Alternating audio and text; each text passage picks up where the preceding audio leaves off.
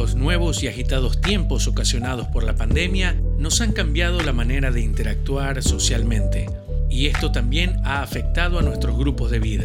Cómo sortear esta nueva normalidad y poder rescatar el crecimiento de nuestra formación son algunos de los tips que nos brinda nuestro asesor, el padre Felipe Ríos, en un nuevo podcast en la editorial del Notiliga.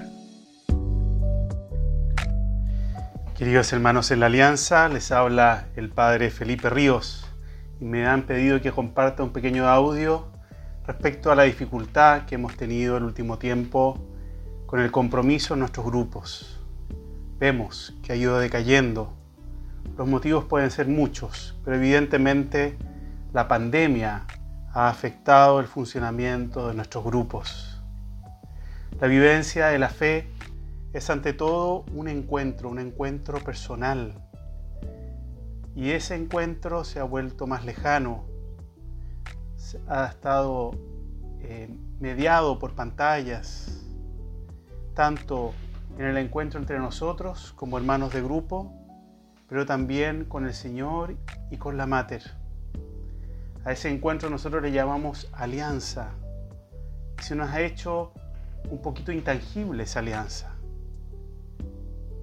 Estamos ayunando en el sentido de la Eucaristía, estamos ayunando en nuestras visitas al santuario y eso por supuesto que afecta nuestra vida de fe. No es raro que si ayunamos en estos aspectos y en nuestros encuentros de unos con otros, todo se debilite. ¿Qué necesitamos entonces para reactivar el compromiso? La primera tentación es apelar al deber ser, a lo que un día nos comprometimos y ponernos rudos y a veces con ello perder el respeto y la libertad de nuestros hermanos, sabiendo que cada, un, cada camino es diferente. Por eso, ese camino no tomaría nunca nuestro Padre Fundador. El desafío es descubrir que esa falta de compromiso no nace necesariamente por una flojera, sino que ante todo por el sentirnos raquíticos, desnutridos a nivel espiritual. ¿Cuál es la solución para una persona que se siente raquítica? ¿Animarlo, decirle que tiene que hacer las cosas, ir más allá? Evidentemente que no. Lo primero para solucionar un problema así es alimentarlo, fortalecerlo, ir a las fuentes que nos renuevan. ¿Cómo se alimenta una persona desnutrida? Pues no se le da comida sólida desde un inicio, sino que se le va dando comida poco a poco, más blanda, para que pueda ir soportando eh, esa situación. Por eso el camino para nuestros grupos es llenarlos de vida, ir buscando alternativas para lo que vivimos en esta larga pandemia. El padre fundador nos decía que debemos conducir a través de corrientes de vida. En otras palabras, despertar vida a nuestros grupos, llenarlos de ilusión, ir conduciendo para que experimenten que el grupo, más que una obligación, es un don y un regalo. Y nos preguntamos todos, miembros del grupo, ¿qué despierta vida en mi grupo? Cada grupo es distinto en su originalidad, en sus intereses, y por eso hay que ir leyendo qué es lo que vivifica nuestras comunidades. Quizás hay algún grupo que tenga mucho más interés por el tema apostólico y se podrá organizar en común acuerdo en realizar aunque sea una experiencia sencilla de un par de horas que pueda coordinarse con la pandemia y si no quieren todos, si algunos tienen miedo, no pasa nada. Hagámoslo igual, con los pocos matrimonios que tengamos.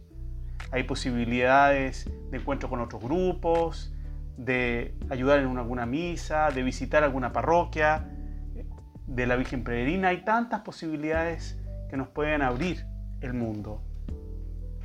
También podrá ser un momento de cenáculo en nuestro santuario. Hemos estado tan lejos de nuestro santuario, nuestra fuente de vida. prepararlo bien, tener un momento de oración, quizás poder pasear ahí todas nuestras tristezas de este último tiempo, nuestras pérdidas, que todo pueda ser elevado en la patena hacia la mate y de la mater hacia el Señor.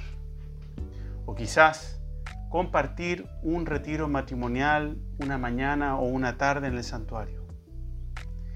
Quizás lo nuestro como grupo sea más la temática, encontrar una temática que nos interese, que nos movilice. Hay tanto material en Schoenstatt, en las redes. No fijarse solamente en lo que nos ofrece la rama, que es excelente, pero que quizás no responde en este minuto a lo que nuestro grupo anhela. Y qué importante saber leer entre líneas qué es lo que anhela mi grupo. Y buscar ese material que, nos, que vuelva a hacer brotar vida. Quizás podrá ser el mundo de la oración, que la tenemos alejada, o la Eucaristía, que hemos perdido el hábito, o por ahí eh, conversar sobre el duelo si hemos tenido pérdidas grandes. Pero también otro anhelo puede ser lo comunitario, hemos estado tan lejos unos de otros. Ponerse al día, reír y llorar juntos, quizás hacer un pequeño paseo de grupo, aunque sea algo no tan profundo, pero que vuelva a ser brotar la vida que necesitamos. Nuestro grupo es como una plantita. Lo importante es que de brote. A ese brote no le podemos pedir inmediatamente que regale frutos. Lo importante es que tenga vida, aunque sea sencilla. Para este proceso podríamos elegir un pequeño lema que ilumine nuestro caminar. Si nuestro grupo está muy eh, desmotivado, quizás podrá hacer esas palabras de Jesús. A ti te digo, levántate, talita cum. O alégrate, el Señor está contigo, esa frase de la mater, o las que ustedes deseen. Y unirlo a una imagen. Y a través de esa imagen y ese lema, poder ir animando a través de las redes a nuestro propio grupo. Ir despertándonos unos a otros en este proceso de vida. Y por último, buscar aliados buscar aliados en nuestro grupo, propio grupo, gente que nos acolite, pero también fuera de nuestro grupo, eh, a través de nuestros asesores, de tantos matrimonios que eh, participan en la rama, que podrían venir también hacia nosotros para eh, tener un testimonio que nos vuelva a encender de una comunidad grande y viva. Aprovechemos estos aliados. Estos aliados son como las locomotoras que tiran todo el tren a veces somos locomotora, a veces vagón. Lo importante es que tengamos aquellos que, que tiran la vida. Hoy día somos nosotros. Y por último, que es lo primero, evidentemente, hacer mucha oración y capital de gracia. La vida no se inventa, es un regalo de lo alto. Y se lo pedimos a nuestra querida Mater, a nuestra reina, que vuelva a llenar de vida nuestras comunidades, que lo haga desde su santuario y de nuestros santuarios hogares. Como dice el dicho, el interés tiene pies. Por eso el compromiso, más que un inicio, será un fruto, un fruto de esa vida que queremos despertar unos con otros. Que el Señor y la Mate los bendiga, los acompañe. Rezamos y los acompañamos también nosotros como asesores.